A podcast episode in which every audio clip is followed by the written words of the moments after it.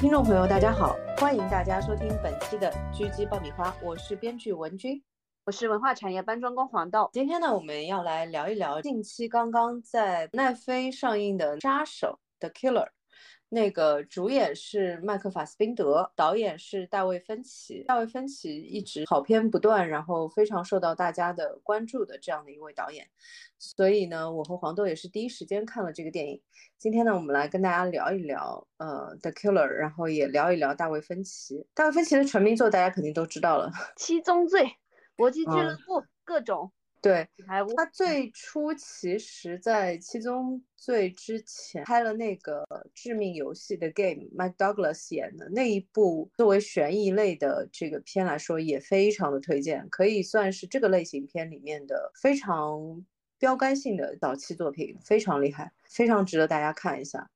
然后，呃，当然就是声名远播的就是 《七宗罪》和那个《搏击俱乐部》了，大家都知道了。嗯。七宗罪其实我个人是更喜欢一点，相比搏击俱乐部的话，应该说他所有的电影作品里面，可能我最喜欢的是七宗罪，然后呃，其次是钢 girl。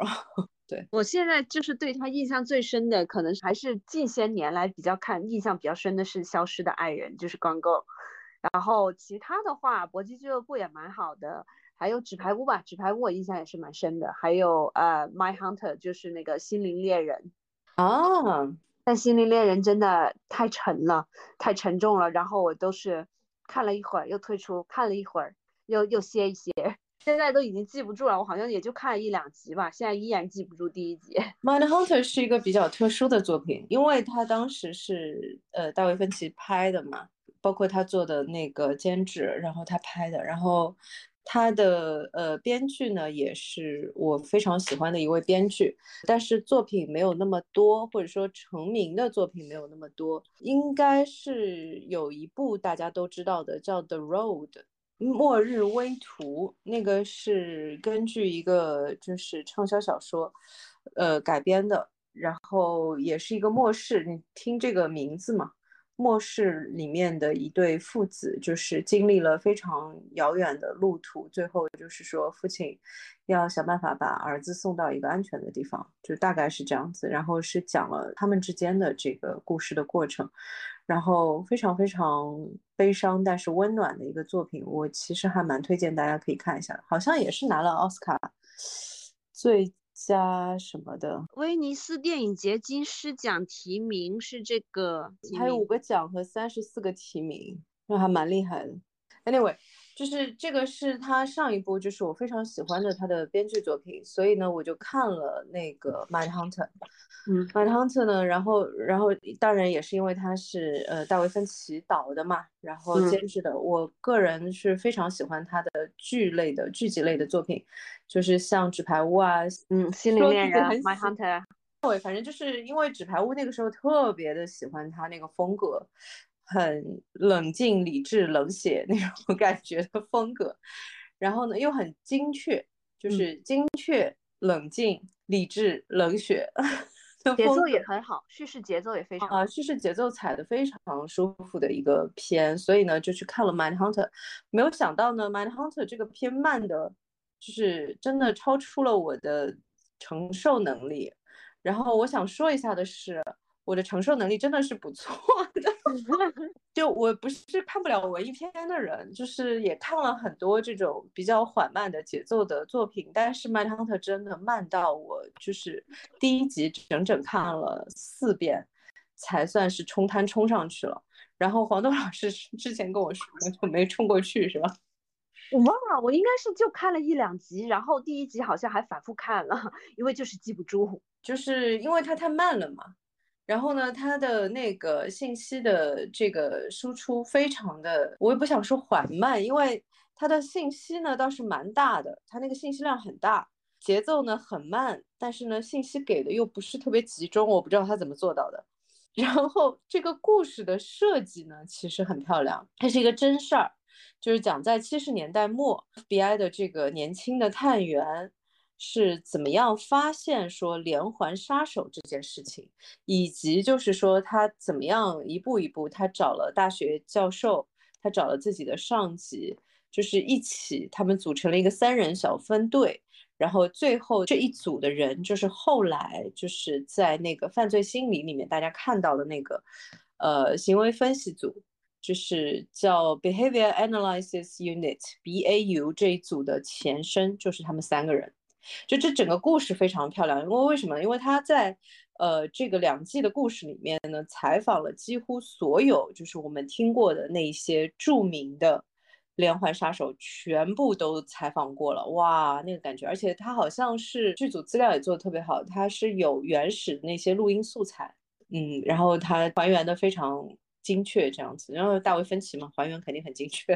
嗯，我我老实说，就是说这么就是让所有人就是眼前一亮的题材，以及是话题性、故事性是完全戏剧性，完全是足够的。其实你要你要想说以大卫芬奇的能力，就是把它弄成一个非常吸引人的，就是非常卖爆的一个美剧，其实是也不是不行，但是它反而是反其道而行之，就是。一开始那几集就很闷，对，而且它整体的风格其实一直到最后，说实话就是也没有扬起来。然后呢，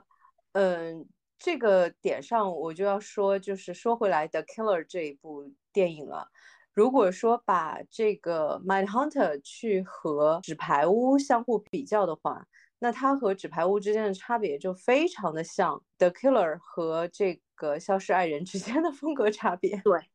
就是反其道行之的那种。我们刚才因为做节目之前在讨论嘛，其实呢，嗯，纸牌屋也好，消失爱人也好，其实它是有非常非常狗血的那一面的。而且呢，就是这种狗血啊、冲突啊，然后炸裂啊，然后就是这种扇耳光啊，我捅死你啊，然后这种就这种点很多。然后呢，到了就是 Mind Hunter 也好，到了 The Killer 也好，就几乎没什么。嗯，就虽然是有很多，就是特别是 The Killer，其实有很多的血腥镜头嘛，因为他是讲一个杀手的，但是情绪所有人情绪都无比的稳定，无论无论是这个杀手还是被他杀的对象，就是到最后一刻情绪依然非常的稳定，有没有？嗯，对他其实这种血腥啊，还有精彩、惊险、刺激的镜头其实是没多少的。呃，包括就是说杀，就是杀人现场啊什么的，基本上你也是看不到什么东西的，就是非常快的解决掉了，一枪崩头那一种。但是只有快要结束之前吧，就有一段非常利落的动作戏就没了。你看他，他处理他跟狗的那一段，都比他杀人的可能就是前面那几场杀人的。这个我不完全同意啊，因为我觉得其实这个是分析擅长的部分。他可以把这种非常缜密的设计好的这个通路，他怎么实施所有，他怎么找到这个人，他怎么进这道门，他怎么样把武器带过去，等等，就是所有的这些的点，是我个人觉得是分歧非常擅长的部分。而且你看他大部分的镜头语言都是用镜头来交代的，就是所有的这些细节，他是怎么样筹备一个杀人的过程的，所有的这些细节他都是用镜头来交代的，就。这个其实我觉得是就是蛮好看的，其实，而且特别是它的镜头，我觉得可能是因为它的那个台词的风格实在是有点话痨啊，对，就是被吐槽是那种，对，就是可能就是不太习惯的观众会有受干扰的部分。其实你就把台词关掉试试看，其实它的镜头非常漂亮，嗯，就是它第一格镜头出来我就哇一下。看到豆瓣有网友在说，说这几位大导演，诺兰是拿出了奥本海默，芬奇是拿出了这个 The Killer，马丁西克塞斯是拿出了花月杀手嘛？就他说觉得这几位大导演，就是说经历了这个疫情中间的这个沉淀之后，拿出来的作品其实都蛮有意思的。然后我觉得确实是这样，就是你能感觉出来它是有一定的沉淀的感觉的，无论说它是不是够商业啊，就是。观众会不会觉得很娱乐，或者是之类的？我觉得是他在做的 killer 的时候，用的是一种非常极致，然后对他来说非常新的，或者说更加极致的这样的风格。因为芬奇，我喜欢这个导演，其实有很大程度上是因为他是个很精确的导演。你很少看到有一个导演能精确到他这个程度的。我前面在刚刚精确是什么？哦，精确是什么？是吧？嗯。这个要讲很多细节来，你。拿杀手方说那个，就说 The Killer 好了，他的第一个镜头的关键帧，他在整个画面的最中间嘛，嗯，就这个杀手，他这个镜头的开始是从一些细节的这个整个空间里面的一些细节开始拍起的，有几个切来切去的镜头，全部都是静止镜头，就是镜头是不动的啊，嗯，就是细节的这些静止镜头切了一下。然后呢，从其中的一个细节的这个镜头上面，镜头开始动了，这个镜头慢慢慢慢慢慢推过来，这个时候是它的侧面，它有一个台词是说，It's amazing how physically exhausted you can be to do nothing。他说就是什么都不做这件事情，竟然能够让人感到如此的疲劳，这个是就是很难想象的 amazing 的事情。这个镜头就跟着他这个台词慢慢慢慢，依然就还是这个很缓慢的节奏，转转转转到了他的身后。最后这个镜头就是一个中间对称的镜头，然后他的那个呃应该是上半身嘛，是在整个镜头的最中间嘛，然后是正正好好他的头对着那个窗的这左右正中间的那个点上面出了字幕，是完全打准的，就是这个镜头戳这样，它镜头整个在移动的时候。移移移移移，字幕出来的那一瞬间，镜头停了。他是一个很喜欢这种的精确的节奏感的导演。我觉得大部分导演其实都可以做到，就是如果你说就是他如果是这个风格的话，他其实都可以做到。但是不是所有的导演都是这个风格，而他的风格其实就是很精确的。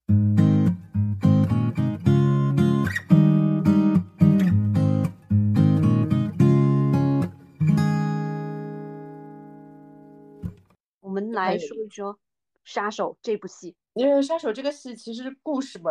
就 真的非常的老套，就大概就是说，他作为一个呃很老道的杀手，然后呢，这个这单业务呢出事儿了，出事儿了以后呢，就是他应该杀的那个对象没有被杀掉，然后是那个那个人的酒店房间里面正好是找了一个还是什么其他的房间里面我不知道。就找了一个脱衣舞女正在给他表演，然后他开那枪的时候不小心打中的是那个女的，而不是那个他应该要打中的那个死胖子，就是他的这个 target，他的这个目标人物。就后面嘛，就你懂的呀，就是然后就是说他就要先逃嘛，先逃了之后，他是回过去找他女朋友了，其实，结果呢，就是因为想知道他的下落，就是被人上门，就是已经打成重伤了。然后整个在医院的这个 ICU 里面躺了很久，之后嘛就是报仇呀，就是他一路上查自己就是是谁对他女朋友干的这个事情，然后呢他自己的上线，他自己的上线的老板，然后以及就是最上那一端是这个客户嘛，就是下这个单要他去杀这个人的，是一个亿万富翁，然后就是他就这一串大闸蟹。然后就每个人每一个点上的人都被他找到了，然后除了最后那个，全部都被他杀掉了。然后你看起来好多就是非常可怜的路人啊什么的，但是就是因为跟这这个案子有纠葛，然后也是每次都是他等这些人说完他的可怜之处之后，再把人家一枪崩头。哦，我就说他很擅长拍这个路线，就说他每一次杀人的时候怎么样做准备啊，就是怎么样进入这个。这个，比方说是需要刷卡才能进去啊，或者是呃有什么样的一个保安系统啊之类的，就怎么进去，然后怎么样实施杀人，然后悄无声息离开这样子。对我，我印象比较深的就是他 杀杀了好多个人，有一些我是觉得说。嗯，其实也可能不用杀的，但是他就一直强调跟自己说，哦，不能有任何人死心。然后就你看着这些人向他求情，求得很吃力，也非常有说服力的时候，你自己忍不住铁石心肠都想软下来的时候，他就一枪把人家给爆了，或者是把人家给推下楼梯。推下楼梯那个点，那个。那个是女秘书吧？那个是他的上线的女秘书。然后他说的那个点就是，他就是要求自己，就是说要死的像一个意外嘛。嗯，他跟他说的那个原话就是说，我知道你你的能力，就是 I know what you're capable of。他说我的这个保险是要负担我两个孩子的生活费的。然后这个话就很明显了呀，他说我资料是可以给你的，但是我要让我孩子能拿到这个保险的钱。就死的像是意外嘛，他嗯就是其实处理成就是说他从楼梯上摔下来嘛。这个也算是满足他的心愿了，是吧？我觉得其实这个片不是在谈这个问题，你知道我的意思吗？嗯嗯就是他不是在 聊说一个杀手的这个正正义非正义的这个，你都已经做杀手了，有个什么正义啊？嗯然后我是觉得他其实只是选择了这样一个故事，然后我觉得他想玩的东西其实跟情节的关系不大，这个是我的感受，就是他的镜头的处理啊，然后所有的这些声效啊这种，因为它里面大量的有这种，就是在我看来是在跟观众玩的这种细节，就是它有这种生化的很有意思的变化，就会让你觉得。哎，突然你听到的是他耳机里的声音，突然你听到的是环境音，哎，突然又回到了他耳机里的声音，就是他玩了很多这种的东西，然后嗯有一种很奇怪的，就是沉浸 沉浸观影的感觉。啊，也也像是在做一个实验，就是他在尝试一些新的东西啊，。是的，就是呃，作为他来说，其实这种方向上，就是这种其实是切换 POV，你知道我的意思吧？啊，但是他是用的一个生效的这样的一个方式来切换的 POV，就很漂亮。嗯，因为他的叙事的 POV 始终没有变嘛，就是你一路都是跟着这个杀手，从头到尾都是跟着他的。嗯然后，但是他玩了很多其他东西。从这个点上来说呢，就是包括他，因为镜头真的，我个人有这种就是 偏好，呃，我很喜欢他的镜头处理，非常的讲究，整组的镜头。但是我觉得他对于普通观众来说会有点不太友好，就可能就像《Mad Hunter》，因为《Mad Hunter》其实我真的把第一季的第一集冲过去之后，其实后面真的是很好看的。嗯，非常好看，而它这个且就是素材就很好啊。对，而且就是说，因为它里面用的那些演员嘛，其中有一个胖胖胖的那个叫什么，也是一个很有名的一个变态杀手。他那个就是他杀的第一个人是他自己的母亲，然后那个整段就是这个探员去跟他对谈的时候，他的态度都是很温和的。整个关押他的这个监狱里面的人对他的态度，你也感觉就是说他们关系挺好的，然后这个人的性格就挺温和的，你就没有办法想象说这其实是一个变态杀手那种感觉。嗯但是他偶尔会给你一点点就是很 creepy 的感觉。然后在其中的有一集里面，这个我印象很深刻的，就是他突然就是露出了他的那一面。啊，哦，那个真的，很有耐心哎，去铺垫这样。对，就是在某一个点上，我忘记了是什么细节，反正就这个探员冒犯到他了，应该是这个人，应该是叫 Edmund Kemper，就是他的犯罪过程是什么样的一个过程。这里面用的全部都是实际存在的嘛。嗯，Edmund Kemper，美国巨人杀手，身高两米零六，强奸并杀害了肢解了十个人，好可怕。Anyway，所以就是其实我第一集冲过去之后，我就非常的喜欢。然后 The Killer 呢，其实因为它是个电影嘛，在这个点上又不太一样，就是什么呢？呃，它的镜头因为非常的精彩，就是所有的设计，特别是一开始的第一个镜头就给了我哇，那一下就是很震撼的感觉。然后呢，所以我就看的就挺仔细的。然后。呃，这个里面有一个点是什么啊？我其实，在很长的一段时间里面，也觉得他那个旁白有点干扰。啊，嗯，就我会觉得影响了我看镜头。对我我是一直觉得说他的这个旁白是完全是把这个动作片，或者是说原原本打开以为是动作片或犯罪片的感觉，变成了就是一个杀手的日常。就是你觉得好像在看一个杀手的日记，是吗？对对，就是有点像散文，或者是像其他的什么东西，就是你你在深入的听他内心的一些话语和分析，因为他一直就强调自己不要信任任何人，不要心慈手软，不要干什么，不要干什么，然后一直强调，然后他呃之前不是做事情很有规律嘛，然后就是心率一定要到六十左右再开枪，各种就特别特别多的细节，就是会一直在跟你讲一个杀手的经验之谈。其实我还蛮喜欢他这个心率的这个细节的，因为他是身身上一直带一个那个可以跟踪心率的电子表嘛。嗯，然后呢，他那个其中有一个人，他杀的所有人里面，其他的都没有这个心率的问题，就其中有一个人，就是亲自去动手对他女朋友去动手的这个人，就是你最喜欢的那个，就是养了那条狗的。就他当时的心率是一百二嘛，他只能把那个手表给摘了。对，这个细节也很漂亮，嗯，而且你其实从叙事的角度上可以看得出来，他前面就是为了铺垫这个点，嗯，而而前面且铺垫那些，就是他非常冷静啊，就是开枪的时候心跳也才六十啊等等，其实就是为了铺这个点，嗯，因为这个人就是唯一动手对他女朋友真的动手的人。对，其实还蛮漂亮的，而且这一段其实没有蛮有惊喜的。我觉得，如果是喜欢看动作片的观众呢，其实可以考虑一下，就是如果是可以冲过去的话，因为确实前面那段可能对于看习惯看动作片的观众来说会有一点点慢。他前面整个扣下扳机之前的那段戏长到有将近要二十分钟，非常的长，十几分钟长的一段戏。嗯，作为看文艺片看的比较多的观众，可能会比较喜欢这段戏。我觉得，因为它其实，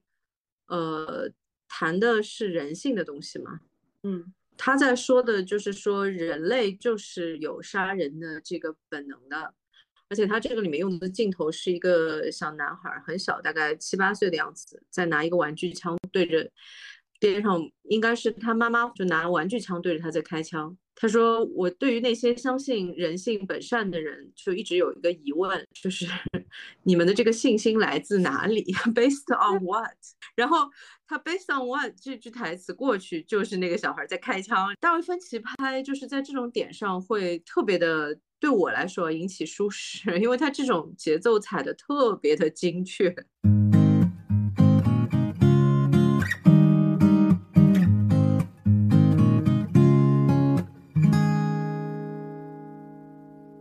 这一次看这一部戏，让我眼前一亮的某个点是，他是在讲一种新时代的杀手指南啊！你你想想看，他就是说他怎么样去亚马逊，对亚马逊出场概率好高，他怎么去亚马逊买一个电子那个钥匙复印器，然后又怎么样去要怎么样做个小电摩逃逸。然后又怎么样办理那么多个护照？你的意思就是他杀手这一趴写的很写实，是吗？对，就是我们之前不是聊他功课做的很足嘛，就感觉他所有东西都是很跟得上时代的，不会让我们前一阵子聊那部戏某个细节就就出 bug 的那种咯噔。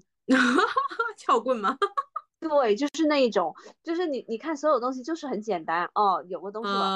亚马逊下的。因为我觉得对他这种风格的导演来说，因为他那么精确嘛，所以他是非常有细节控的一位导演。其实像《My Hunter》这种也确实蛮适合他的，因为年代嘛，年代剧的话其实也很怕细节不准确。你一旦细节不准确，其实观众的这个违和感就会很强，很难进这个情节。但是这《My Hunter》开头真的太慢了。哎，我我突然间想到一个，就是啊，行业的问题啊。我印象中是他们说美国有一些非常专业的道具组。就是道具组强到，就是说你就是给他说，可能画面里面就是告诉你大概有一些什么东西，但是他就会注意到说，嗯，是的，这个主角是一个什么情况，那他可能需要一个万宝龙的笔在他的这个哪一个位置上？是的，这个点上其实是这样子，就是他们首先肯定会有，如果是一个 base 在一个真实的历史事件啊之类的这种。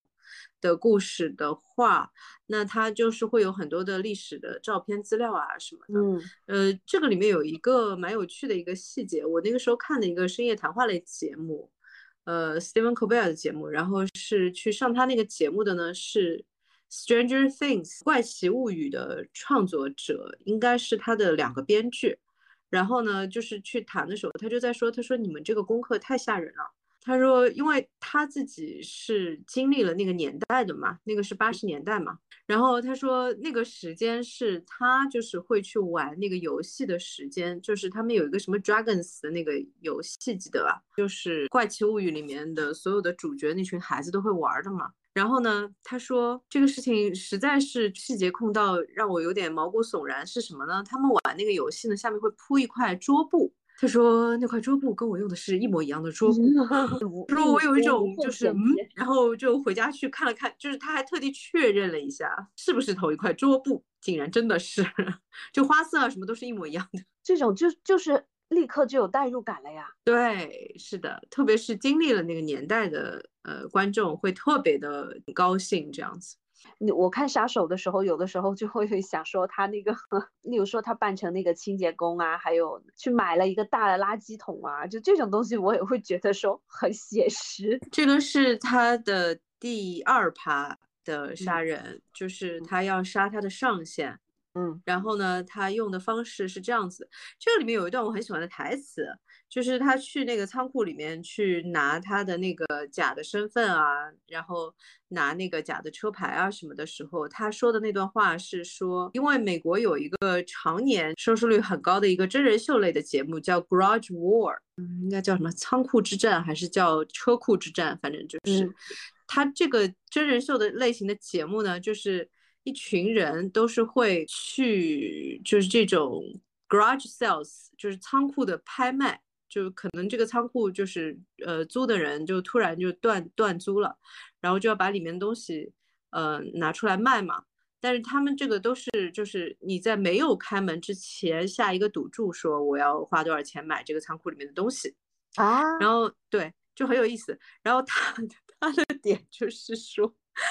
他说我在全美有就是大概他在全美有多少个六十几个呃还是十六个，反正这样的一个六个，他说六个。六个这样的仓库，他说到就是他们节目里面遇到我我的仓库的时候，嗯，一定会很有趣。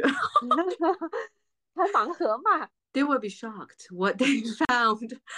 哎呦，笑死我了！然后我就觉得，哼，可以有点东西，就是。这种的细节其实也引起舒适，你知道吗？就是我觉得特别是美国的观众会非常有 代入感，因为对他们来说，就我们其实是不看这个节目的嘛，但他们肯定都是追看这个节目的，然后就蛮好笑的。然后呢，他用的一个办法就是说，他看了一下，他要用哪个身份想办法，就是骗过这个安保系统，进入这个他要杀的这个人的这个楼啊，包括进入他的办公室。然后他用的那个假的那个车牌就是一个垃圾车、垃圾回收之类的，对，垃圾车的那个车牌。然后呢，他又去买了一堆的这个就相关的呃设备，就是说垃圾桶啊什么的。当然，他这个垃圾桶其实就是用来藏尸体的了，大家也能够猜得到。还有清洁工的衣服啊，还有那个绿色环保的绿色环保标志，绿色环保标志是他本来就有的。他那个仓库里面有，好像是，嗯，他还自己画了一个，就是放在那个那个呃，是的，那个是他的身份身份牌，员工的那个感觉的身份牌，然后那个绿色竟然是手绘的，非常厉害，土法炼钢，手搓出来，然后他就跟着一个快递员上去，然后趁着快递员离开的时候那一秒，等他进了电梯的那一秒，就是那个门还没关的缝隙卡着进去的，他是这样，他有两次，就是联邦快递吧，对吧？Federal 的，而且这个快递应该就是他寄的，这快递应该就是他寄的，因为我记得是那个收快递的那个秘书打开快递，发现里面没有东西。哦，对，我也记得他去寄快递，那个工作人员跟他说，精准的说是两天后收到。对，然后呢，就是所以他就这个都是他设计好的，就这种点上也是我非常喜欢的风格，就我喜欢这种又冷静又精确的风格。对，换成中一点不浪费。你相当于是顺丰，你要求顺丰准时达，而且是要求顺丰指定哪一天给我到达。对，然后呢，他就是开着这个假的垃圾车，就跟着这个联邦快，就跟着这个快递的车进去的。进去了之后呢，上了电梯，跟他到了同一个楼层，然后呢，就假装自己是清洁工。就开始就是说推着这个垃圾桶，推着这个有轮子的垃圾桶就去了别的地方，假装，然后呢回过来，等到这个人进入这个办公办公室的时候，因为办公室的这个大门也是有门禁的嘛，嗯，他就站在那个大门外面，他是有一个。喝水的这个呃水压的这个水龙头的，然后他就假装在那边喝水，然后把头这样低下来。他在观察什么呢？他在观察说这个人进去的时候，这个门锁，嗯，就是这个弹簧门是花了多长时间关上的啊？对，他在计算他的秒数是多少。然后等这个人再出来的时候，这扇门还是要再开的嘛？他就真的就是非常冷静的等待他走走走走到电梯口。按了电梯，电梯来了，他进去了。哇，那个时候应该只剩大概一秒到一秒半的时间，如果他再不去挡那个门的话，那个门就要关上了。嗯，然后他就在那个点上把那个门挡住了，然后进去。然后这个时候就有这个细节镜头，就是在交代说那个女的拆开快递，那个秘书拆开快递，然后发现里面什么东西都没有嘛，非常精妙。我就很喜欢看这种细节。我也是很喜欢的。他处理那个狗的那个过程也是，我也是很喜欢。他对狗还是心慈手软了，狗没死，我以为狗会死。他这个。杀要花钱的呀，狗又没得罪他，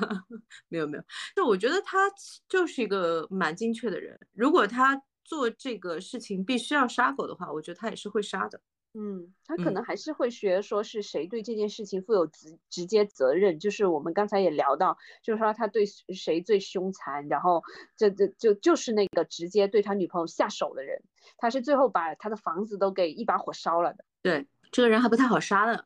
嗯，呃，是这样的，他知道这个人有狗，就是他的点一直是，就是他会提前去呃勘察的嘛，这个其实所有杀手都会了，就他提前去勘察，然后呢发现他有狗，然后他就买了这个肉，然后把这个应该是一种会导致腹泻的药，就是注射在这个肉里面。然后扔给这个狗吃，这个狗一开始不吃。然后这个台词也很有趣，他说：“哈，挺谨慎的。”然后，然后他说：“这种谨慎是对的。”然后他就解释了一下这个药有什么功效。哎，我的妈呀！就。怎么说呢？我觉得在这种的细节上面，其实是有趣味性的，会会有点像说，有点像那种这种这个杀手不太冷，就是有种杀手的内心世界也是很丰富的那种。呃，这个杀手不太冷，其实又不太一样，因为他的试点其实是在那个小女孩的身上嘛。嗯嗯嗯。这个杀手的内心几乎是没有看到的。其实这个有点像，就是 The Killer 给我的感觉有点像。呃，两个，一个是那个 The Accountant 会计刺客，本阿弗莱克演的。然后呢，他是一个自闭症的那个患者。这个现在有了那个冰淇淋刺客和那个什么之后，这个名字显得有点怪。戈登。呃，这个片其实也是，就是从头到尾都是跟着这个这个会计刺客，就跟着这个杀手走的，就是整个 POV 没有漂移过。然后呢？他也是一个就是非常寡言的这样的一个人，嗯，整个过程当中呢是和他的整个就是幼年的成长经历对剪的，然后蛮有趣的。就一个是会让我想起这个，还有一个是什么？杀手的假期还是什么？那个谁的？是杀手没有假期，马丁杀手没有假期，因为有点文艺嘛。嗯嗯。然后就是更多的是觉得像一个散文，而不是一个小说的感觉，就是情节其实没有那么重，或者说情节没有那么刻意的在做一些就是新的东西。它的情节其实说实话，哎，特别是这个主框架总看了有百十 百十八遍了，对吧？就是杀手，然后一个任务犯了错，然后身边的人因为他犯这个错，然后就被人追杀了，然后赶紧。就是去把，就是会引起，就是会让身边人有危险的所有的人都杀掉，就是这样，就就还挺，嗯，就挺常见的，嗯，就感觉确实是没有很多新意，就新意都是在细节里和他的画面里了，呃，但是他的镜头处理我真的非常的喜欢，我觉得就是。惊喜真的还蛮多的，因为其实作为芬奇来说是大家都很熟悉的导演嘛，你知道我的意思吧？然后这一次其实我当然他还是延续了他的个人风格的东西，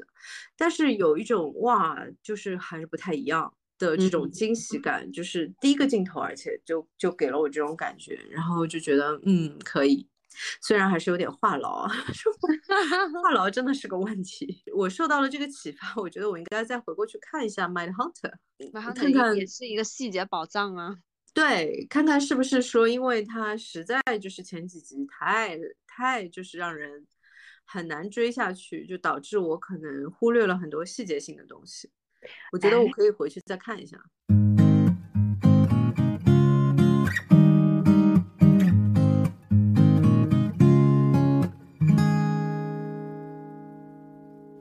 话说，我我我有一个发小发现啊，他其实最近都没怎么拍片子，然后《杀手》居然是他近三年来应该是唯一一部唯一一部电影吧？因为就是你看再往前，就是他做一些制片人，还有《爱死亡机器人》里面可能导导演了一丢丢，然后呢，就是再往前他的一个电影就是一个传记片《曼克》，二零二零年，他其实最主要的就是纸牌屋受了那一下吧。嗯，因为纸牌屋他是非常主要的一个创作者之一嘛，就是纸牌屋那个事情，其实我个人也是觉得有点，哎，怎么说呢？不吧，他第四和第五季都只做制片人了，就是这个事情已经跟他，嗯，他已经不做那个导演什么了。他其实是，呃，再往前是心灵猎人，他心就 My Hunter，他是一直做导演加制片的，就是他还蛮多心思花在这里的。呃，My Hunter 好像就是两季，我记得 My Hunter 没有再拍第三季了。然后 My Hunter 其实没有第三季，我觉得还蛮可惜的。但是呢，呃，我也大概可以理解，就是平 平台方的思路。对，就是虽然也是好评就是非常多的一个作品，我不觉得奈飞会有这样的一个耐心，让他就是再拍二，然后再拍三这样子。对。二可能就是他极限了，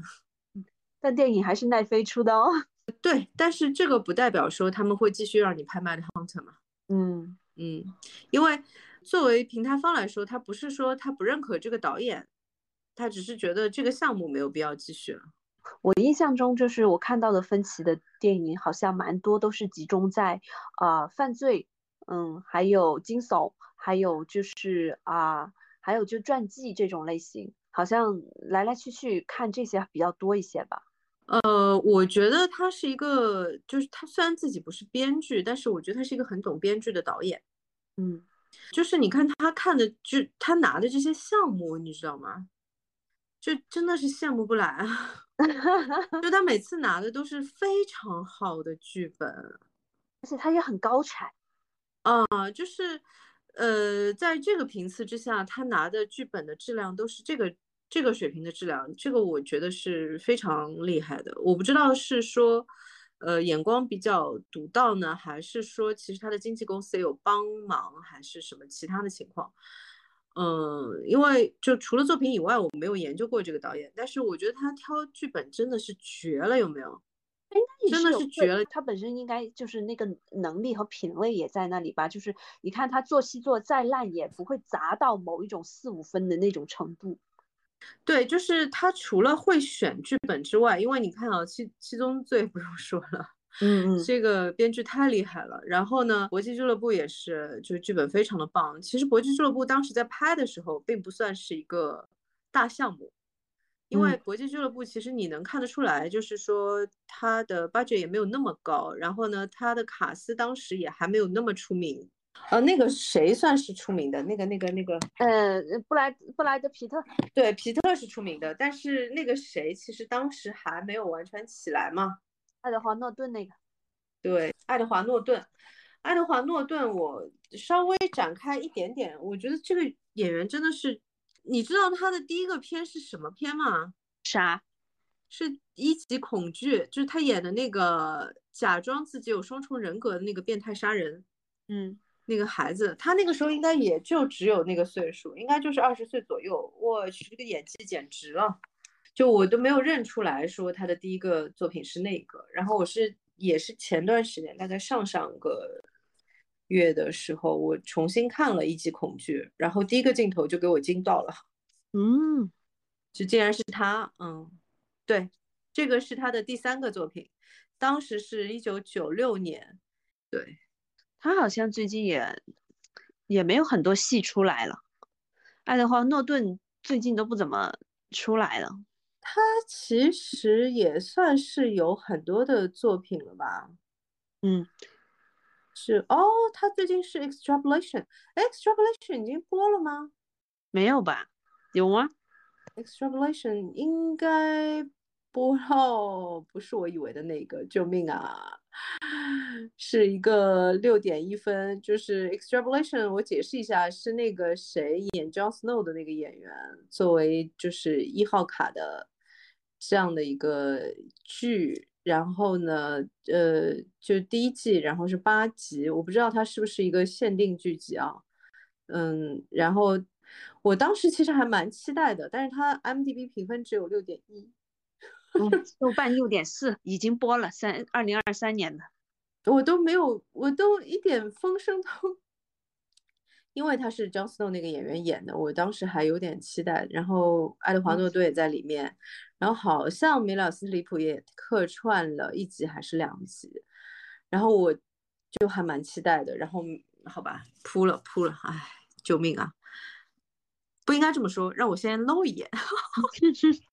不能完全相信豆瓣网友，对不起豆瓣网友。就是就是有一些演员和导演，就是我们看了他的名字都会，嗯嗯，对对他选的戏都会比较有信心的。比如说大卫芬奇，比如说爱德华诺顿这种。大卫芬奇算是没有失手过吧？算吗？嗯，反正就是他绝大多数戏是算，他基本上没有失手过，就是呃没有拍出过那种就是让大家骂人的那种片是绝对没有过。然后有底线的人。嗯，可能最多就是像《m a n Hunter》这种情况，或者是像现在的《The Killer》这种情况，就说大家有点哎，就是哎，有点不 不是很确定这是什么情况，然后呢，又觉得也没有那么差，嗯，但是我就是不喜欢。对 对，他他有有可能是说他，其实你想想看，以他的能力，他想做一个非常精彩的翻转剧。再复制一次那个高嗯消失的爱人其实不可能，但是就是感觉他还是有自己的一些想法，他还是想尝试。我觉得我觉得因为他其他其实很擅长那种反转性的那些东西的。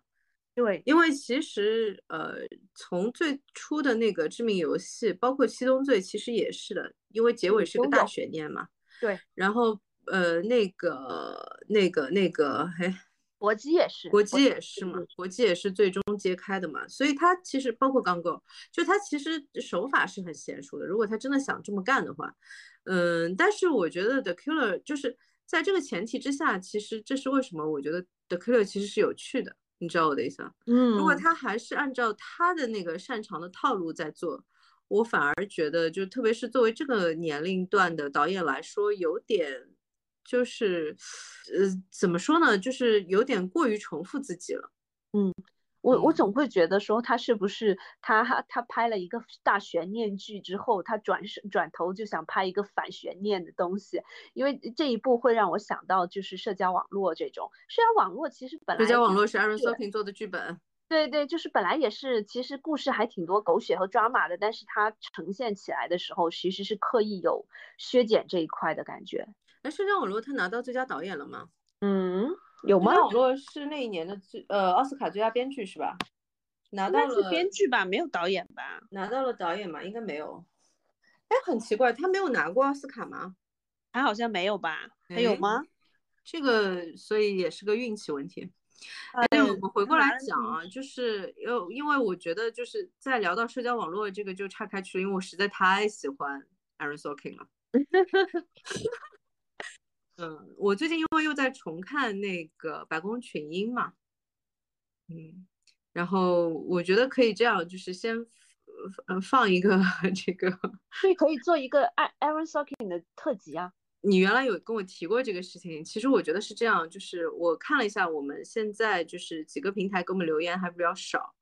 呃，大家也有喜欢我们的听众里面有喜欢 Aaron Sorkin 的吗？有的话呢？可以给我们留个言，如果就是留言的人真的多呢，我们其实就可以真的展开讲讲。因为 a n s o k i n 其实从他的那个呃白宫群英开始，包括他更早的那个 A Feel Good Man 啊，然后就 The American President，然后 Mr 什么叫反正 这个。就是他早期的那些电影，其实我也都很熟。然后剧集类的就不用说了，《The Newsroom》，然后《Studio Sixty》，呃，《West Wing》白宫群英，就是都很熟。其实可以聊一聊，嗯，包括我觉得应该没有人知道的《Sports Night》，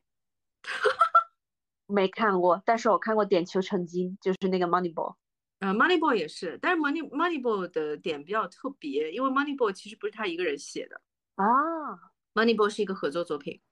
写的也非常好。嗯，呃，但是其实你看那个作品是能看出来，这个不完全是他的风格，不完全是 Aaron Sorkin 的风格。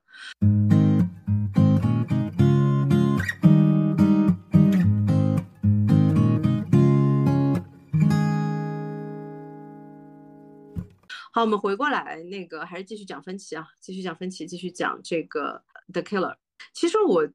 突然在想啊，因为我今天看了一个新闻嘛，就是说，嗯呃，美国就是说在对四十万人进行了测试之后，发现就是现在的至少就是美国这边的数据表现是说，过去的几十年里面，其实人口的这个智商是有下降的。你知道我刚才是我我很怕你，我们两个想到的是一样的东西，是因为我也在想说，就是最近不是说中国的这种狗血短剧出海嘛，在美国说效果也还不错，就是那个 Real Shorts，就是那那个小短剧 A P P 嘛，然后我就当时在想说，哦。杀手就是一个完全跟短小短剧对抗的一个戏，它就是很长，然后长到就是喜欢给你讲一些人内心的东西，然后就是它就是不要给你小短剧是嗯每五分钟可能一集嘛，然后每一集都要给你一些反转和大狗血嘛，就扇巴掌啊各种的嘛，但是杀手就是所有的狗血的东西我就是要不给你做成狗血，我甚至没有做反转做各种悬念，就完全是跟小短剧是相反的类型。对，其实我觉得我们是从两个新闻里面，呃，在聊同一件事情。嗯，就是因为我看那个新闻的时候，我的感受啊，也是说，就是因为它里面是呃明讲的，就是说关于这个智商下降的问题，救命！呃，因为。其实之前的几十年，就是在二战以后，美国之前的几十年，其实它的平均智商一直是，或者说它的群体性的这个智商，其实一直是在上升的状态的。嗯嗯，而且是上升了不少的一个点数，因为智商其实它是个数字嘛，他们是上升了三十点，其实是非常高的一个一个数据。然后呢，而且就。但是这次呢，是不止美国发现，就是欧洲，包括北欧，像什么芬兰啊之类，也发现，就是说，在过去的十年里面，他们的大群体的这个人的智商有下降。天呐，我突然间想到，呃，之前之前我忘了是谁，好几个名人都说不要看那些肥皂剧，看肥皂剧智商会下降。他们估计也 没有想到，现在电视剧其实已经做出非常好的质感了，反而是嗯小短剧和短视频这一块，现在是新的他们想要骂的肥皂剧类型吧。哦，我找到那个新闻了，它是这样，就是到两千年，其实呃本来呢，呃美国的。智商的平均值在九零年的时候测的平均值是七十分，到了两千年的时候呢，其实已经一百分了，就提提升了三十分，大约每十，嗯，然后呢，嗯，结果呢，诶，到了这个世纪，然后这项研究呢，考察了零六年到二零一八年四十万美国成年人的测试结果是下降了。呃，两个百分点，平均啊，时间段。然后呢，芬兰下降了两个百分点，法国更夸张，下降了四个百分点。然后他们就是在说说，其实呢，一方面是就是智能手机啊，包括其实像 AI 啊等等的这些社交媒体啊，包括就是它的发明，呃，它的一个影响就是说，这些现代化的工具在取代大脑的一些功能。他举的这个例子蛮有意思的，他说是洗碗机和这个洗衣机减轻了你的体力劳动，但是你就是身体得到锻炼的机会就少了嘛。但是呃，手机和这个就是整个包括社交网络的这个出现，包括 AI 的出现，其实产生的一个问题就是说你脑子就动的少了。那多。我就突然觉得，其实像 The Killer 这种，其实就是像你说的，它其实是很违反大家在短视频时代所养成的这个观剧习惯。嗯，是的呀，Mind Hunter 更加是这样。对，就是很娱乐的，所所有人都是说在向你走一个很娱乐，让你很舒适的。就例如说爽文为什么这么火，就是因为你不用动脑子，它就立刻能提升你的脑内的那种快乐。但这些呃，Real Shot 现在走的就是这个路子呀。他们其实已经尝试到第三种就是风格了，就是前面几波都扑了，然后 然后到了这一波火起来，其实就是靠的这个中国人最熟悉的爽文的这个路子，就是霸道总裁爱上我啊，然后 那些我看的就是霸道总裁那一那一套，然后我看得我哈哈大笑，因为就是即使你有对我们来说实在太就是你知道你知道我的意思吗？It's so twenty years ago，就你就是在我们这里已经烂大街的这个，然后他们只他们那边觉得哇这什么这这个好棒啊，好新奇啊！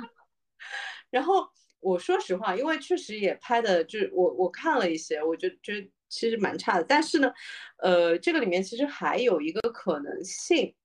嗯，就是什么呢？就是其实你看了新的那个，呃，美队是是是黑人演员演嘛，嗯，然后包括之前就是小美人鱼也是黑人演员，然后白雪公主也是黑人演员，就是叫什么呃美国籍呃不是非裔美国非裔美国人，非裔美国人演的，就是所以就是说，我觉得就有一个点也很有趣，其实可能大部分的美国观众也只是想看个正常。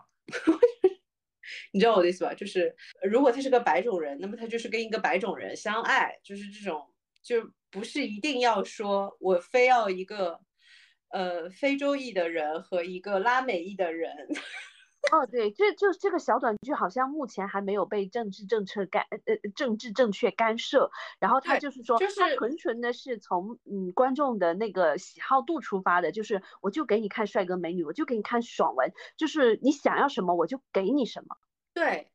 就是其实呃，我你记得吧？我们那时候聊过的，就是关于就是审审核问题、审查问题。其实我有的时候觉得，我们美国的同行们在这个点上比我们还要不容易，因为你真的不知道哪哪就是你真的不知道什么情况。我看的是那个。呃，那个那个找了一个黑人演员演那个，找了一个非洲裔美国人演员演了那个凯撒大帝，这怎么写？就是美队，我觉得，哎，OK，因为不管怎么说，他是个就是虚构的角色嘛，你知道我的意思吧？哦，对他们感觉好像就是说，他们没有严格区分历史剧和虚构剧这种现代剧什么的，因为就是如果是历史剧的话，其实他们完全可以出一个选项，就是说，呃，某些剧是可以根据历史事实来做的，就没有必要一刀切。我觉得一刀切这一块确实是可能影响和影响后就。是我会觉得写这就是写这样一个角色的类型的剧本会特别累，呃，而且其实拍的时候也会有一点累。就这个点是什么呢？我不知道你还记得吧？就我们之前聊过的一个剧，就是那个我记得是大陆饭店的时候，就是他非要把那个年代的那个黑帮的那个头目写成是一个黑人女性。啊，是然后不好意思，我真的觉得很违和，无比的违和，唉，就反正在这种点上，但大陆酒店也还好，因为它也还是就大部分是虚构的嘛，虽然它的历史背景是真实的。就是还比较有漫画特色，所以总之就是会让人对，总之就是会让人就是很，嗯，对，很跳戏。然后再说回来，就是我觉得其实像 The Killer 在这个方向上做的还蛮好的，就他的选角都比较放松。就你知道我的意思吧？就是说，呃，没有说，呃，我那个他的这个上限，呃，必须是是个什么性别，必须是个什么？因为这几年还有一个很不好的趋势，就是反派也好啊，或者是像 Tilda 这次演的，呃呃，跟大家说一下，这个片还有一个很大的亮点是，呃，整个他顺这条线上去，就是他的上线的老板。run 他们这个杀手的 business 的是 Tilda 演的。然后 Tilda 在里面的标签就是那个司机的点评说他长得很像一根棉签，然后 然后杀手杀手看到他本人之后说司机说的对，他确实像棉签，然后我就在这里 笑，因为他白嘛，嗯，因为就整个人特别白，然后而且就是说他虽然戏份不多，但是就我还蛮喜欢那那个，就其实就一场戏，但是我非常喜欢那个角色，然后。呃，就是你知道我的意思吧？就是呃，很多时候他们在处理这种角色的 casting 的时候，就会一定要去找一个这种特殊身份的演员来演，就很累，你知道吗？我那个时候不就是在想说，哦，你是说啊，懂了，懂了，嗯，你知道我在说什么，对不对？嗯，就是呃，这几年因为有很多的大片这种反一类的角色，呃，其实都是找的就是特殊身份的演员。然后我其实会觉得有一点累，就是会看，然后你可以看得到，然后你就一下子跳戏了，特别是行业里面的人，你就一下子跳戏。你看到这个 casting 的时候，你就知道说，啊，他们是为了政治政治正确，所以 cast 这个，嗯，已经进入了荒诞的，就是阶段了。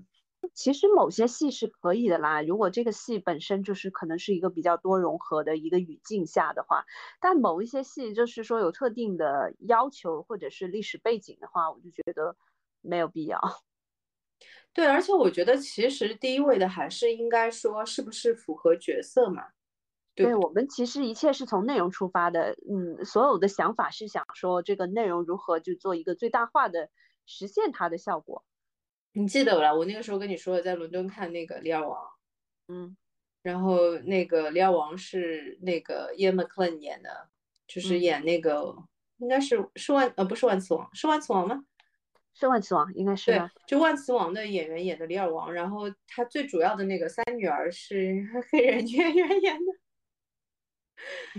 没事，录个新版吧，大给大家说明一下，隔壁老王生的，你知道吗？就你，特别是作为中国观众去看这个，就跳戏跳的，我就唉，演员是好演员，但是我真的是想强烈要求一下，就是说，如果这个女儿是个黑人演员演，那是不是这个父亲也找个黑人演员演？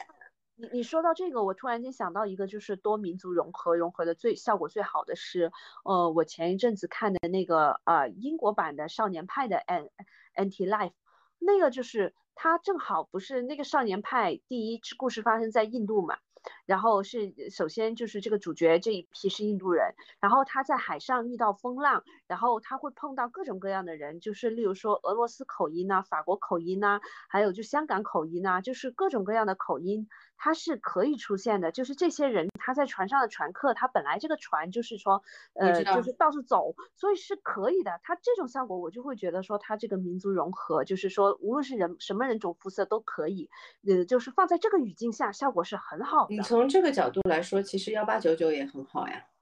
嗯，对，就是其实是有这样的题材去容纳。对的，然后其实就是说，这种就是又符合整个的这个剧剧。集设定以及剧情需要，然后又就是说做到了就是多样化的这个选角。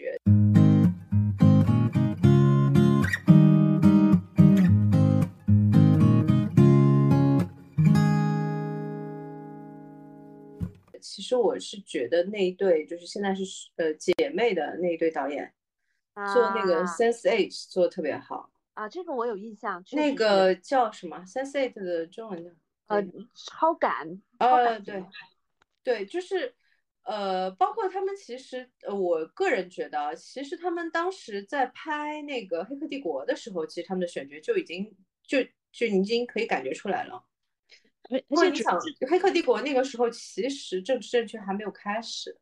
呃，超感猎杀就是，但是他们两个的特色是，他们是自导自演，呃，就不是自己编剧自己演啊，就是他整体的所有东西自己编剧自己导，对自己编剧自己导，所以他的所有东西是符合他的要求。他甚至在创意的之初就已经想好了，把这些人该放在什么样的位置，怎么样大家可以共同的和谐的去进展下去。他这个是有一个非常先非常先决的条件的。呃，我不同意啊，就是其实编导在一体的这个很多啊。我的意思不是说你一定要不要做这种多样化的选角，或者一定要做这样多样化的选角。我的意思是说，作为一个创作者，如果我在创作的时候，我这个角色明明在那个就是情节里面，在这个故事里面，他不可能是一个非裔的美美籍的这个人，然后你非要把我要求我把它写成这样一个人。这个其实是本末倒置的，嗯嗯，就从实现的效果上来说，呃，实现效果上来说，其实就也很不好呀，因为其实观众也会觉得很违和，你知道我的意思吗？啊，就是没办法带入戏了。对，就是其实是影响了整个影片的呈现的，这个其实是我比较反感的一个地方。嗯，就是他会会把原来的加分项弄成了疯狂的减分、减分、减分。嗯，哎不至于，但是会有一点就是卡住，就每次这个人出现的时候，你就会从就是说本来比较好的一个观影的体验里面，你就我们为什么在聊这个事情？Anyway，就是你就会从一个比较好的，你本来就是看的，其实在故事的这个逻辑线里面在走的一个状态里面，你突然就跳出来了，你哎呦，呃，好的。就是这个角色是故意这样 cast 的，因为他们必须要符合这个政治，呃，正确的这个需求，就是很跳戏，你知道我的意思吗？非常影响你去欣赏一个作品。嗯，这一点我来掰回来，就是你会觉得说分歧的所有戏，基本上他沉浸式这个体验很绝，他好像没有让你咯噔跳戏的。对，我就想说他没有。对我印象中分歧的每一部戏，他前期铺垫都铺的超级好。就是说要给你带入戏，就是甚至是杀手，我前面你说你说是台词嘛，我印象很深的是从杀手的视野去看这些人，就是完全就是说这个人是我的目标吗？这个人是我的目标吗？就跟着他看了一堆，呃，马路下面马路牙子旁边的一群人，一直在想说是他吗？是他吗？是他吗？我自己都在替他着急，他就说心累。我当时是有感觉到一丝心累的，就是因为他给我看了无数个街景，街景里有无数个人，我一直在妄自揣测是谁是谁是我的目标。哎，但是你喜欢吗？这个过程？现在回过去看，这种就是一个沉浸式体验，它真的没有让我有出戏的瞬间，就不会说突然间让我回到一个人的情况，就是说不对呀，这不科学。没有，就是目前我看他的戏确实都没有没有跳戏的部分。对。很沉浸，对吧？对，其实我喜欢的 Killer 的点是在这个点上，就是呃，确实玩了很多东西，其实还蛮漂亮的。就唯一的就是可能旁白会有一点点，就特别是一开始的时候，因为旁白的量比较大嘛。嗯。然后我当时在看的时候，我也在想，哎呦，这个片后期不得了，这演员给自己配旁白得配多久？就。就我唯一想的是，我最后就是说，最后就是突然间变成一个观众的瞬间，就是因为说，嗯，这不是分歧拍的吗？为什么没有反转？为什么没有没有一丝让我觉得说，嗯，商业一点的镜头，就给这个其实刺激的最结局。这个其实我觉得可以稍微聊一聊，因为呃，其实我觉得你这段就前我们之前因为也在聊这个点嘛，我觉得就说的挺好的。因为大家是跟着他从就是像致命游戏啊、七宗罪啊、那个搏击俱乐部啊，包括那个钢构这样一路过来的，其实观众对他是有一定的预期的。不会，真的，你你知道最后他那个镜头甩过他跟他女朋友，就是在在在那坐着躺椅上喝酒的时候，我就在想说，女朋友是不是你？是不是你是幕后 boss？然后他突然就结束了，然后我还在那里拉着说，片尾会不会有彩蛋啊？怎么回事？怎么就结束了？哇，如果 如果真的是他女朋友，这个这个大烂片，哈哈哈因为 不好意思，我错了。但是因为他其实从一开始的那个基调，包括他整个叙事，他其实就告诉你了，他不准备做一个这样的故事。嗯嗯，其实是可以感觉出来的。嗯，我觉得他其实的叙事核心，你有看到？你觉得他的叙事核心是什么？就他这个故事，他其实想说什么？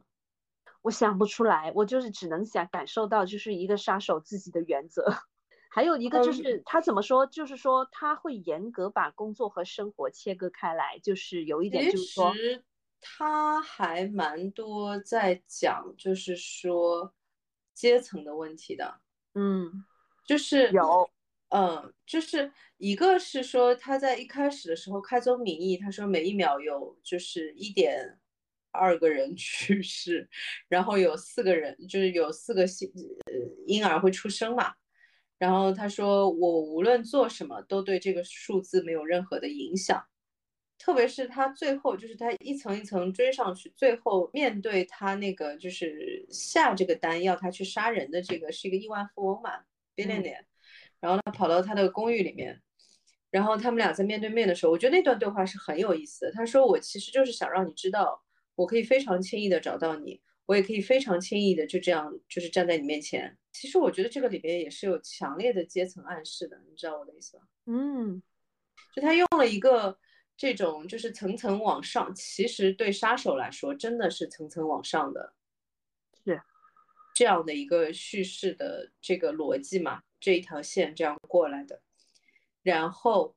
最后到了这个其实是最高点的这个人，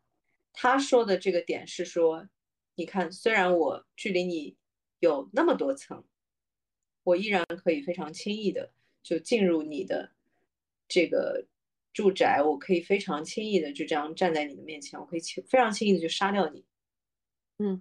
下课上这个点还蛮有意思的。嗯，但是他最后还是没动手啊，我就有点怅然若失，我就觉得说这部戏就少了一点我想要的狗血味儿。就是你你我我来说一下，你想要的是这样的，他把这个 boss 给杀了，然后他回过去，然后他女朋友跟他说，其实我才是 boss，是吧？就就。就忍不住，你知道吗？就是说平平无奇的过去，我又咽不下。你少吃点工业糖精，姐姐。不是你你你，我知道就是这样写，冷静又克制是很好的，但是就是忍不住又会想到另另外一个故事的走向。对，就是说其实是会有一点其他的期待，这个我其实同意。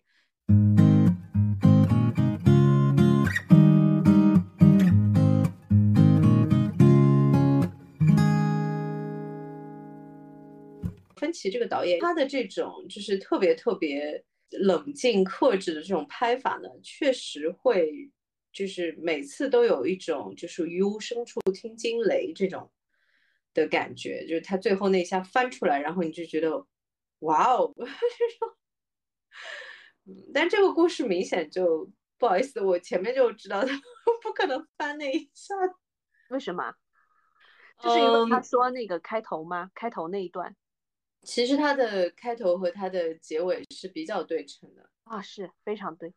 嗯，非就是非常，其实是非常对称，应该说，就是它开头的那一段，其实也已经在说了嘛，说就是说我情愿是做少数的那些人，也不愿意成为就是这个世界上的大多数嘛，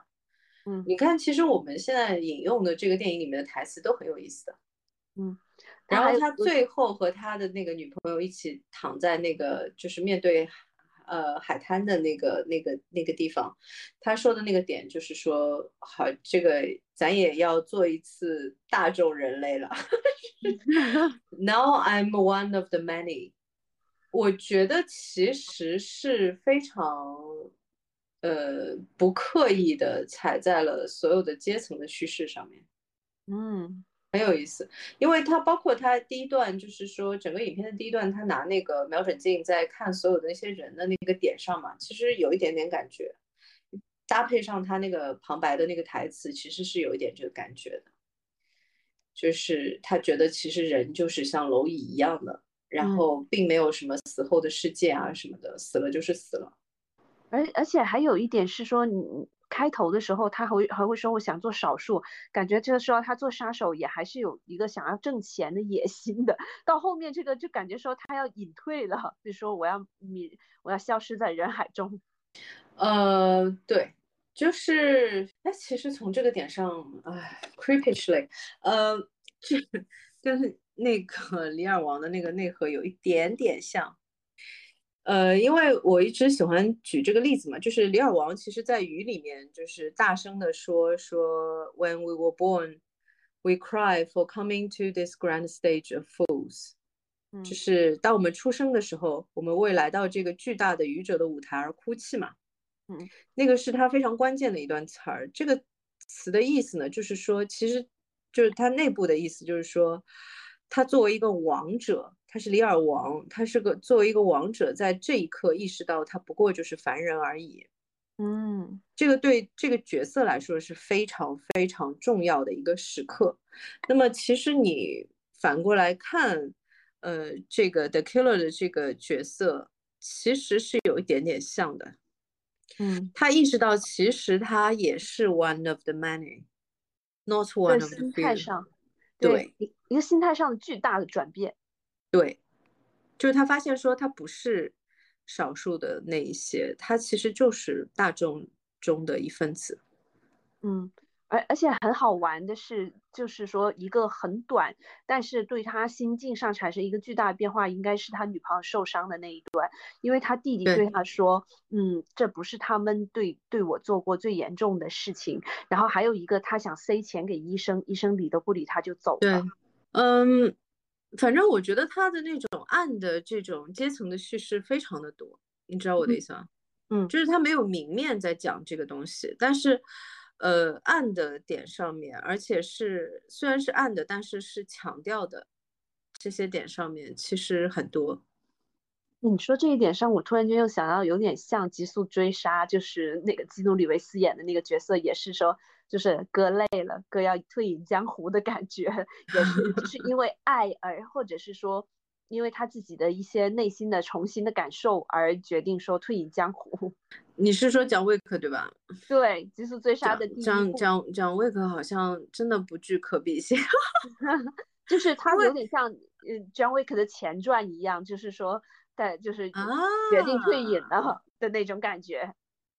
有点意思。啊，所以就是说，呃，我大概知道你的意思。其实你是想说，就是说，爱这件事情其实是可以让一个，呃，很特殊的人，觉得自己其实就是个普通人的感觉，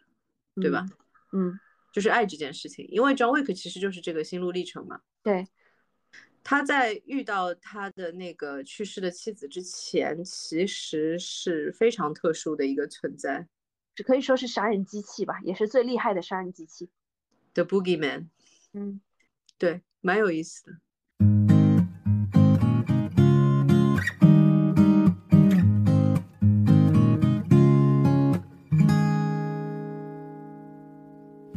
这个里面，其实我最喜欢的还是他这种，嗯，一点都不激烈的这种叙事风格。嗯，对，你看，我们其实是我也是在我们逐渐讨论开来的时候，就会突然间想到，分歧有很多看似不经意的场景或者什么，你现在细想起来，就是说他的心境的变化，可能就在那那几分钟，他已经跟你说完了，很有意思。他去到医院的时候，你先看前面那一段，就是他回到那个房子的外围，他按了一下那个，他本来要按那个就是。呃，安全锁的那个密码的那个是应该是在院子的外面，嗯，然后突然他发现地上有一堆的烟头，嗯，然后有脚印，然后他就发现说啊，肯定是有人来了，然后呢就赶紧去拿了枪，嗯，就是这样子，这个整个的这个过程的感觉就很符合一个杀手的感觉，感觉就是非常的有那种猎人的。整个包括他的姿态，包括他的表情，就是和就是说音音效里面非常漂亮的，你有一种他全程没有怎么呼吸的感觉，你知道我意思吗？嗯，因为他没有放那个任何的这种喘息声，虽然他是一个就是奔跑啊，然后跳跃啊，然后奔跑，然后跳跃这样的一个过程，而且就是情绪是高度紧张的嘛，但是就是没有这样的一个声音，你就会觉得说，啊，确实是一个职业杀手的一个状态。但是呢，当他冲到医院那一段，又完全是另外一个状态的啊，是一个很紧张的家属。对，就是和普通的家属没有任何的区别，就冲进去，然后都是混乱的，随便抓了一个人问说，呃，那个 ICU 在哪里啊？这样子就是，哇，那个就是反差非常的巨大。就在这前后的两段戏里面，因为它是紧接着的，它镜头没有任何的中间的过渡，它是直接切过去的，嗯。很漂亮，嗯，有没有聊着聊着觉得这个片还挺好看的？就怎么说是看的时候不不觉得，看的时候还会想说，你为什么不给我撒点狗血？就是可能是说，我觉得它豆瓣的评分低也是低低体现在大家的第一感觉上吧。其实我们聊开了，呃，综合我们两个的呃各不不同的视角和意见上看的时候，又觉得说，嗯，细节上做的真的很好。对，就是，嗯，因为我觉得芬奇是一个绝对不差细节的导演。嗯，又或者是说，他能给内容创作者很多灵感吧，就是你可以从他身上学习到很多东西。哦，那是，那是，嗯，那是。这个特别特别多的可以 学的东西，嗯，对，因为呃，你就拿《The Killer》杀手这个这个片来说，就是举重若轻这件事情是很厉害的，嗯，而且就是说他他不会让你发现非常明显的 bug，可能也有吧，反正我没发现，就不会让你中间咯噔跳戏各种，哦，不会，嗯，无比的丝滑，他的片基本上都是这样，就是无比的丝滑。呃，逻辑非常的缜密，因为它其实是拍那些就是说反转很多啊，或者是惊悚类啊，或者是罪案类的这种片为主嘛，所以其实就是在这个方向上面，我觉得他是有，就这个是他擅长的部分。嗯嗯嗯，如何做到就是严丝合缝，就是没有任何的逻辑的这个不舒服的地方，这种点上是非常厉害的。这个。其实还可以说一下，就是其实纸牌屋，你看也是的，因为纸牌屋其实是个，虽然不好意思，作为中国观众来说，我觉得他的权谋还是有点愚蠢，但是呢，其实你看，就是从第一季第一集的时候，那个总统得罪了他，嗯，然后他用了应该是三季的一个过程，怎么样把这个总统赶下台，然后最后怎么样自己竞选上去，你知道我意思就是。非常非常的缜密，还带点爽文。如果不是因为中国观众已经对宫斗就是熟到不能再熟，这种招数我们已经看了，就是 呃的话，其实会觉得非常厉害，真的非常厉害。而而且那个时候纸牌屋真的就是很火呀，超火的。但我觉得它火也是因为它狗血嘛。嗯，因为我觉得其实呃。纸牌屋的狗血，我觉得也是，因为它的拍法真的不会让人觉得很 low，那个狗血的感，哎，就是然后它永远是踩在那种非常人性的点上面。就是感觉就有点像，嗯，某些学术书，但是会会会非常好卖，就是因为它虽然是学术，但是它的语，它写的东西就是它的门槛没有那么高，它的文字也非常的看得让人无比的舒适和丝滑。然后它，呃，它说是学术书，但是实际上里面又有很多让你看了眼睛一亮或者大为吃惊的东西。这种东西就就有点像分歧这样的做法，就是说是好卖的。对，有很多很好的老师也是这个风格，就是他可以把一件其实是非常专业，然后深度很深的这个事情或者是知识某一个知识点，他可以说的非常的，就是浅显易懂，而且就是很怎么说，也不能说很商业化，就是很有趣味性，嗯，让人在听的时候一点都不觉得就是有抗拒感。对，就是深入浅出嘛。因为其实纸牌屋从这个点上来说，也确实就是纸牌屋，其实很多人都不知道，它其实有很大的程度上面是在给人科普啊，真的是，嗯，因为它其实才是真正意义上就是写清楚了，就是说美国的议会和就是它的参议院、它的众议院、它的总统。之间，包括他的高院，就是他的那个呃法院，就这几个系统之间是如何互相扯皮的？嗯，对，这里面到底有就是哪些专业知识，就很有意思的。其实他说的也很清楚。然后这个让我 想起另外一个细节，Kevin Spacey 那个时候说他在演 Edward 这个角色之前，去跟一个议员就是 follow him，就是什么其他的不干，就只是跟着他做人物观察嘛。他跟他好像是众议院的党鞭，反正，然后，嗯，他说他印象很深刻的是，他其中有一个点上，这个人跟他说说，有的时候我觉得我如果可以杀个人的话，他说我我有的时候我觉得如果我可以杀个人的话，就是这个效率可以提高很多，然后，然后然后他就就愣住了，你知道吧？然后然后他听下来觉得他是认真的，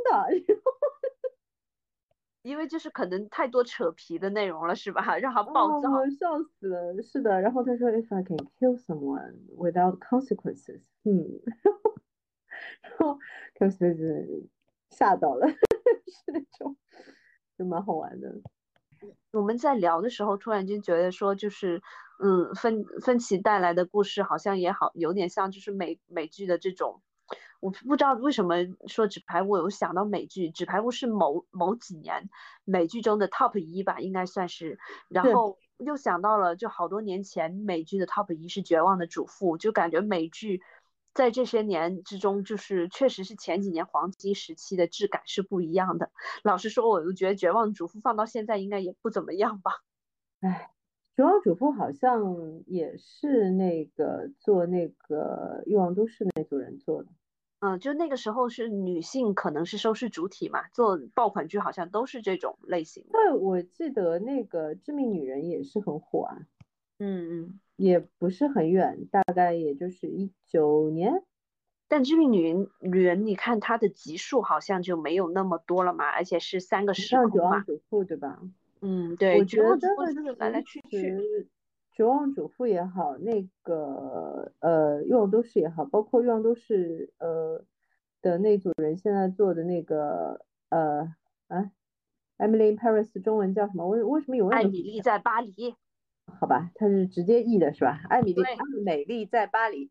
呃，就是其实是这个真的是属于这种，就是说无脑。狗血，然后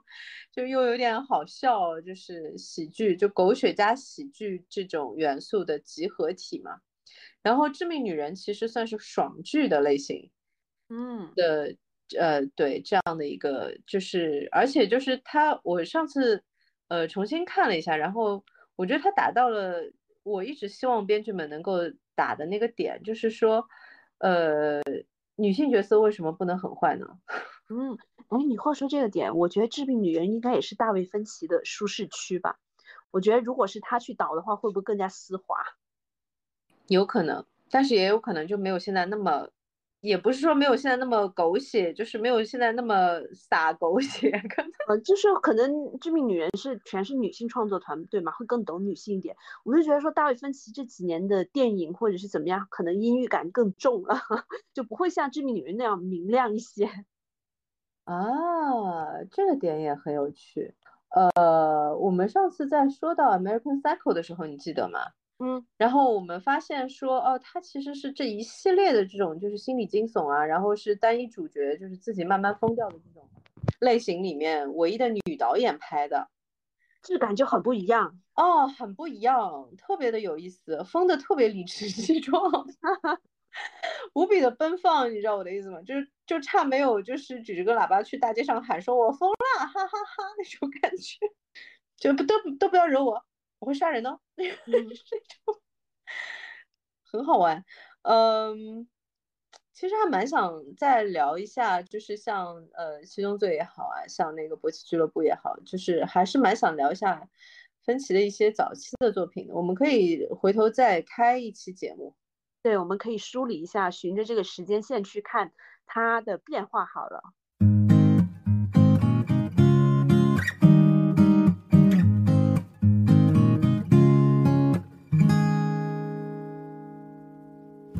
然后回过来讲一下，就是其实我还是蛮推荐的《Killer》的。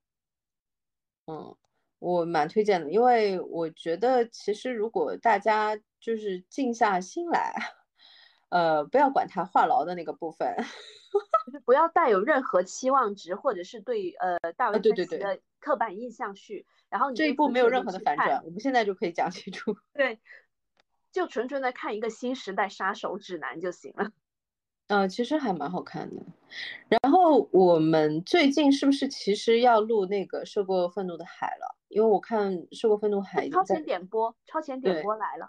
嗯。已经在做那个，我觉得可能最近要要要要聊了。其实我还蛮期待的，我我觉得其实我们也可以找时间回顾一下这个卓心系列的前两部，其实对三部就是《涉过愤怒的海》，就是加起来三部曲都可以一起聊了。呃，对，这个要看一下我们下一期是什么 时间录，就是呃，因为现在还是超前点映场嘛，但我看我朋友圈已经有好多朋友都去看了。好，那我们看一看，就是有提前有提前场的话，我们都去好。我发现观众其实对他的这个三部曲其实都蛮期待的，挺好的，他的特色也是很很好，拍的都挺好的。也很有呃，前两部因为我也非常喜欢，我觉得可以，我们可以找这个机会，因为马上要聊了嘛，嗯，其实可以把前两部再温习一下，要要的，好不好？嗯，然后我们来看一下曹保平导演整体的那个呃，就是风格化，包括他的叙事的这个呃核心，他的这种个人风格的东西是怎么样？嗯。然后，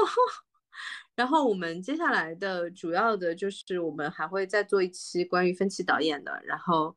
呃，会呃聊一下《涉过愤怒的海》和那个曹保平导演那个卓星系列的前两部，呃，然后《饥饿游戏》的那个前传其实是个电影，然后我看了一下，它在国内是会映的，你觉得我们要聊吗？到时候再说，我们现在先把这两个坑填完再说吧。我感觉我们有好些坑没填。他的前两呃前三部你看了吗？还没有，随要录的话我随时看。OK。这个游戏的前三部好像在国内的票房也不错的，评分就一般了。啊，评分肯定啊，但是我觉得其实说实话，它的剧本也真的没有那么好吧。好，我们今天就先到这里。嗯，下次再见。下期节目再见，拜拜，拜。